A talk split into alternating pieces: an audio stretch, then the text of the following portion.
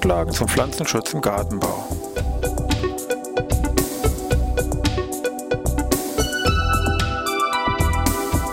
Ein wöchentlicher Podcast der Forschungsanstalt für Gartenbau an der Fachhochschule Weinstefan von und mit Thomas Lohrer. Für Gartenbaustudenten und alle anderen, die sich für Krankheiten und Schädlinge an Pflanzen, deren Biologie und Bekämpfung interessieren.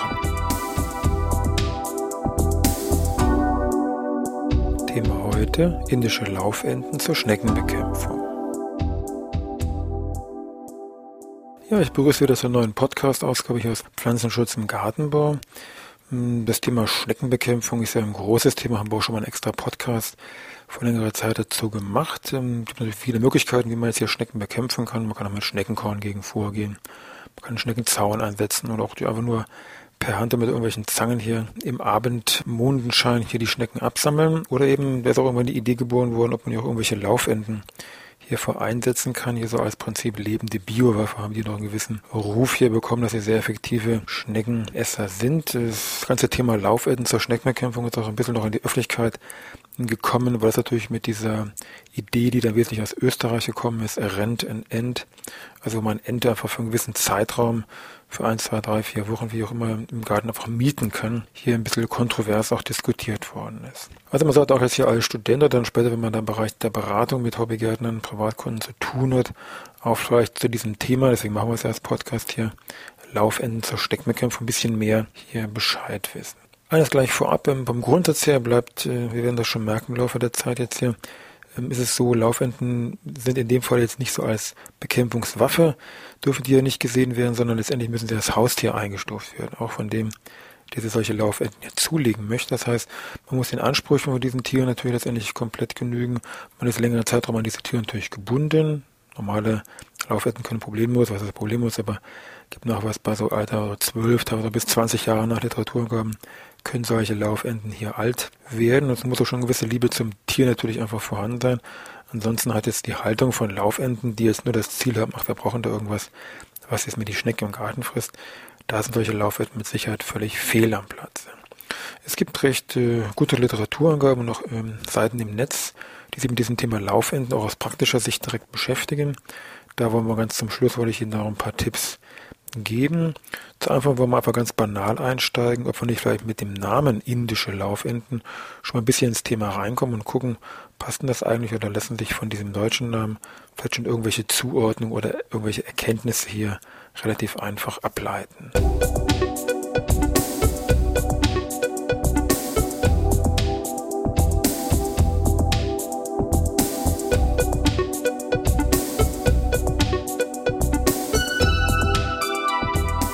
Ja, dann schauen wir uns mal diesen Begriff indische Laufhütte mal ein bisschen genauer an. Also indische Laufhütten, also indische Indien, Hinweis auf die betreffende Heimat, das passt doch recht gut.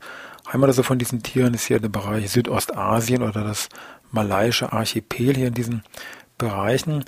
Diese indischen Laufenten haben, sagen wir so, mittel ihren Siegeszug angetreten, Mitte des 19. Jahrhunderts, schon ein bisschen was her, wo diese Tiere mit der Bezeichnung Indian Runner von eben hier Südostasien nach England hier exportiert worden sind. Indian Runner kann man schon so ein bisschen versuchen zu übersetzen nach indische Laufwände, da kommt so ein bisschen was diese deutsche Übersetzung her. Der Grund, warum die hier nach England exportiert worden sind, ging weniger jetzt, dass die da irgendwelche Schneckenplagen bekämpfen sollten oder hier regeln sollten, sondern es ging darum, es eine Laufwände zu haben, die sehr viele Eier legt. Diese indischen Laufwände sind bekannt dafür, dass sie eine sehr hohe Eierlegeleistung haben also gute Tiere, gute Rassetiere können ihnen problemlos im Jahr hier über 200 Eier legen, wobei ein Ei von diesen Laufenden so ungefähr um die 70 Gramm hier wiegt. Die Eier die sind zum Verzehr geeignet, sollten natürlich gekocht werden, Rosen die nicht zu gebrauchen. Und äh, Lagerung im Kühlschrank ist ja problemlos, sagen wir, für vier Wochen möglich. Ein Ausbrüten von Eier kann man gleich sagen, sollte man nur dann in irgendeiner Weise hier in Erwägung ziehen, wenn klar ist, was danach mit den ganzen Küken passieren soll, wie das mit der Kükenaufzucht dann geregelt sein soll. Ansonsten sollte man ihn wirklich nur zum Verzehr verwenden. Also Indian Runner Export hier nach England und dann hier seinen Siegeszug angetreten und erst später dann hat man gemerkt, ähm, dass er sich die wunderbar zur Schneckenbekämpfung hier einsetzen lassen können und die dann in manchen Gegenden eher wegen den Schneckenbekämpfung gehalten werden, weniger wegen ihrer hohen Eierlegeleistung. So, das wäre die Assoziation zum Begriff indische, indische Laufenten. Bei den Laufenten auch passend, das sind sehr laufaktive Tiere, relativ schlank, muss man schon sagen, stehen aufrecht, ungefähr so Gewicht, dass man eine Vorstellung hat, so zwei Kilogramm ungefähr wiegt so eine indische Laufente. Gibt es in den verschiedensten Farbschlägen von weiß bis zu schwarz, braun, sogar blaue gibt es hier und wildfarbig, also unterschiedliche Farbschläge von den Tieren. Vom Preis her mit Sicherheit völlig vertretbar. Also so eine Ente oder Erpel, jetzt irgendwelche Rassetiere, bewegen sich hier in der Größenordnung 10 bis 15, vielleicht bis 20 Euro ungefähr. Also auch zu Zeiten, sage ich mal, einer angespannten Wirtschaftslage ist das mit Sicherheit noch ein entsprechend vertretbarer Preis. Hier nochmal der Hinweis auf Ente und Erbel, die Trennung unter der Geschlechter lässt sich erst relativ spät, sage ich mal, durchführen. Ist so nach so drei bis sechs Monaten kann man hier auch optisch eine entsprechende Trennung durchführen, weil nämlich dieser Erpel hier so eine Schwanzlocke besitzt und die Ente nicht. Akustisch geht das manchmal schon ein bisschen vorher weil nämlich der Erpel sich akustisch, sage ich mal, ein bisschen zurückhält, also eigentlich relativ leise davor sich hier schnattert, die Ente aber doch, also das weibliche Tier, doch sehr hier laut schnatternd hier durch die Gegend agierend unterwegs ist.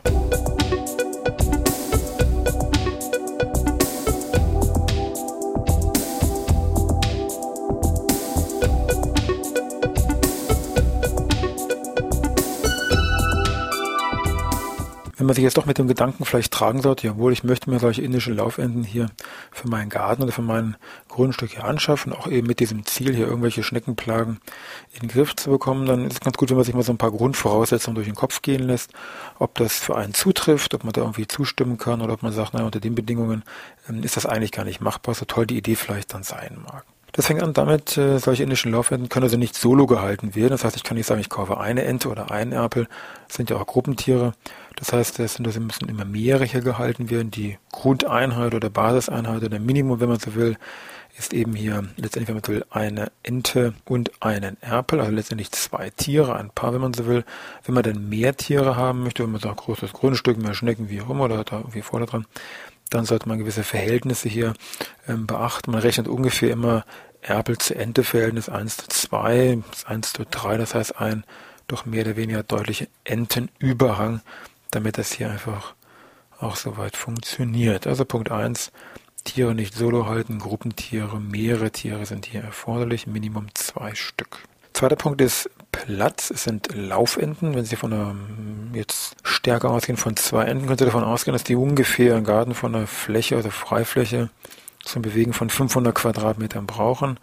Damit fallen eigentlich alle die Gärten raus, die vielleicht im innerstädtischen Bereich vorliegen, wo man mit Sicherheit diese Größe gar nicht erreichen kann. Also damit es nicht der Tierquälerei wird, sollten diese Laufenten schon genügend Platz. Faustzahl jetzt ungefähr 500 Quadratmeter für ein Entenpärchen sollte hier vorliegen.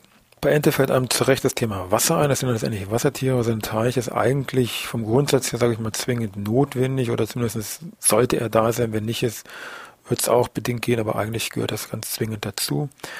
Hm, dieser Teich wird aber nicht mehr die Funktion von einem Zierteich jetzt übernehmen, sondern hier eben von einem klassischen Ententeich. Das heißt, diese indischen Laufenten werden hier also auch in ihrem Umfeld von diesem Teich alle möglichen Pflanzen hier abfressen oder rausrupfen, irgendwelche anderen Tiere, Insekten oder ähnliches oder vielleicht irgendwelche Regenwürmer, die sich hier tummeln, auffressen. Die fressen ja nicht nur Schnecken, was man vielleicht so meinen würde, oder auch irgendwelche kleineren Fische, die in diesem Teich sind. Die werden jetzt auch hier gleich äh, mitgenommen. Also da sieht der Teich danach mit Sicherheit nicht mehr wie ein Zierteich aus, außer so bei einer entsprechenden Zahl an Tieren. Die geben reichlich Kota, was auch meistens hier in diesem wässrigen Bereich im Teich durchgeführt wird. Und da ist auch sehr schnell eine entsprechende Klärung von diesem Teich, von diesem Becken hier erforderlich ist. Und das ist ein relativ großer Aufwand, das jetzt durchzuführen. Wenn man nun wirklich keinen Teich oder hier irgendwie Probleme hat, dann ist aber eine Wasserversorgung trotzdem auf jeden Fall zwingend notwendig. Unter anderem eben auch wegen diesen Schnecken mit diesem Schneckenschleim. Also Laufenden brauchen auf jeden Fall immer gut Wasser, sei es nun in ihrem normalen eigentlichen Biotop, sage ich mal, Stichwort Teich, oder eben dann, dass sie zumindest genügend Wasser brauchen, um hier diesen Schneckenschleim hier sich immer abzuwischen oder zumindest hier die Schnecken dann herunterschlucken zu können. Also dritter Punkt wäre Teich eigentlich Bedingung. Vierter Punkt ist Stichwort Stall. Diese Tiere können nicht nachts irgendwo da draußen rumkriechen, sitzen, schlafen, stehen, wie auch immer, sondern die müssen jede Nacht in einen Stall hinein, der muss auch richtig zugeschlossen werden. Weniger, dass die Tiere jetzt rauslaufen, sondern mehr, dass die Tiere nicht von einem Marder oder Fuchs hier irgendwo geholt werden, Das heißt, jede Nacht geht's rein und jeden Morgen müssen die Tiere wieder rausgelassen werden. Die größte Steuer, das ist jetzt nicht so riesig, da reicht das im Prinzip für so ein Entenpärchen Quadratmeter. Kann man normal mit irgendwelchen saugenden Materialien als Einsträucher verwenden, Stroh oder Sägemehl, das ist keine direkten Begrenzung. Auch hier, wir hatten schon erwähnt, die geben mir doch eine ganze Menge an Kot ab.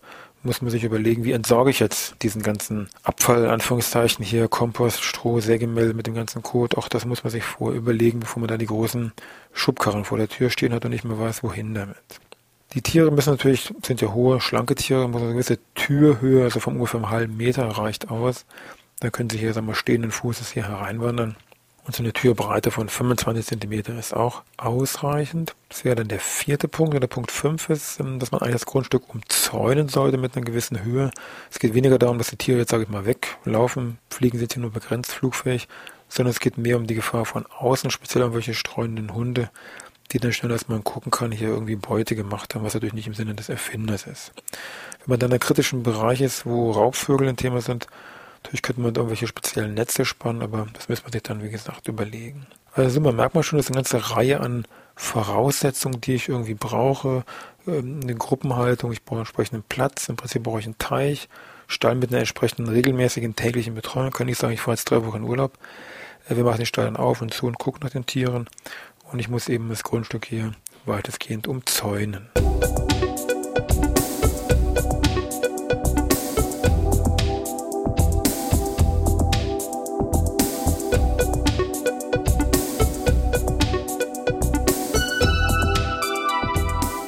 Bezüglich Futter wäre natürlich nochmal ein klarer Hinweis. Klar, Schnecken ist hier eine der wichtigsten Nahrungsgrundlagen für diese indischen Laufhänden, weshalb auch so ganz gerne natürlich hier für den gärtnerischen Bereich hergenommen werden.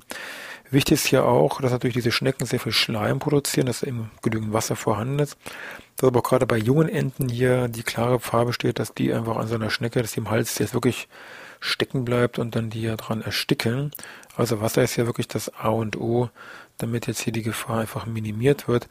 Wenn man das sehen sollte, dass das irgendwie passiert, kann man nur versuchen, ich sag mal, mit irgendeiner Pinzette vielleicht ja diese Schnecke rauszuholen oder den Hals in der Form hier mit dieser Schnecke so zu massieren, dass jetzt die Schnecke entweder nach oben, also wieder rauskommt oder nach unten, dann Richtung Magen hier weitergeschoben wird. Ganz klar. Ansonsten erstickt ihn hier diese Ente. Insbesondere, wie gesagt, bei jungen Enten ist es eine nicht zu vernachlässigende Gefahr. Da muss man zumindest mal einen Blick drauf haben. Wichtig ist auch, diese Schnecken fressen jetzt nicht nur Schnecken, klang ja vorhin schon so ein bisschen an, sind ein bisschen breiter gefächert.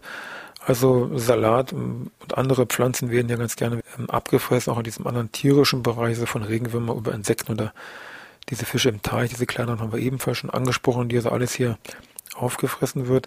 Äh, wenn man da futtermäßig jetzt nicht so ganz zurechtkommt, kann man auch solche ja, Körner-Mischfutter, wie sie von der Bayer oder anderen hier angeboten werden, gibt es speziell für Geflügel, hier kaufen und füttern.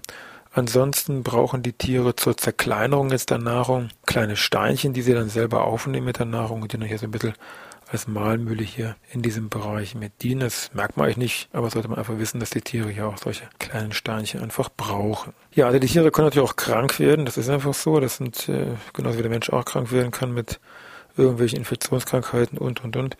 Das ist bei Laufenden nicht anders. Wichtig ist, dass man hier auf jeden Fall einen Ansprechpartner hat, also einen entsprechenden Tierarzt, der sich auch mit Geflügeln auskennt. Das bringt nichts, wenn man jetzt einen allgemeinen Tierarzt hat, der vielleicht so einen Laufende zum ersten Mal gesehen hat, bei der Diagnose, aha, das Tier hat 41 Grad, sofort irgendwelche Fiebermaßnahmen da einleitet, keine Ahnung.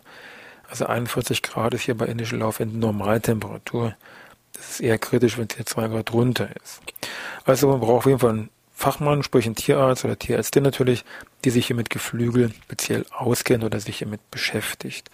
Und das Spektrum, was da auftreten kann, ist relativ groß. Also da gibt es auch irgendwelche Impfungen, die teils erforderlich sind oder sinnvoll sind. Geflügelcholera, Entenpest und anderes. Medikamente, die verschrieben werden können bei irgendwelchen Infektionskrankheiten.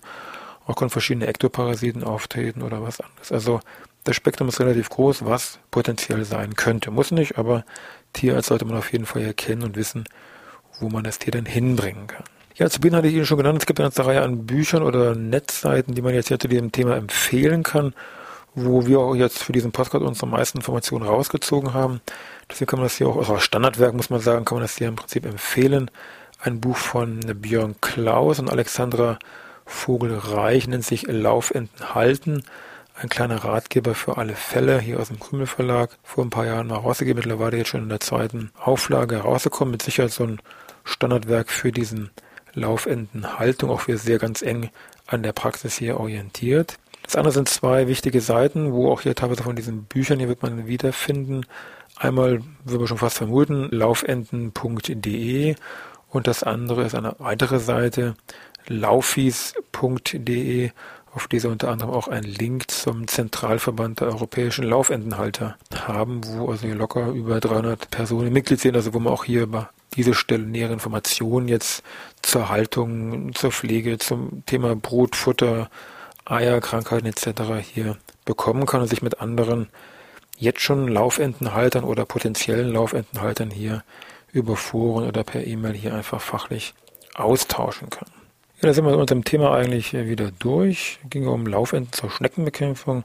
Ich hoffe, Sie haben erkannt, das Thema ist doch so, dass man, wenn man sich dafür entscheidet, man doch sehr tierlieb sein muss, genügend Platz haben muss und und und. Also man kauft hier letztendlich ein Haustier, genauso wie Sie, wenn Sie einen Hund kaufen, muss das wohl überlegt werden und darf also nicht vorschnell hier passieren, weil es soll natürlich auch nicht so sein, dass äh, wie zu Weihnachten ein paar Wochen später irgendwelche Tiere da ausgesetzt werden oder man sich mit den Laufenden nachher doch übernommen hat und da irgendwelche Laufenden aussetzt. Also für die Laufendenkauf und die Haltung entscheidet man sich bitte schön nur, wenn man eben wirklich auch konsequent das hier für die nächsten im Prinzip zwölf Jahre oder sowas, sage ich mal, durchziehen möchte. In diesem Sinne, ich wünsche was bis nächste Woche Dienstag.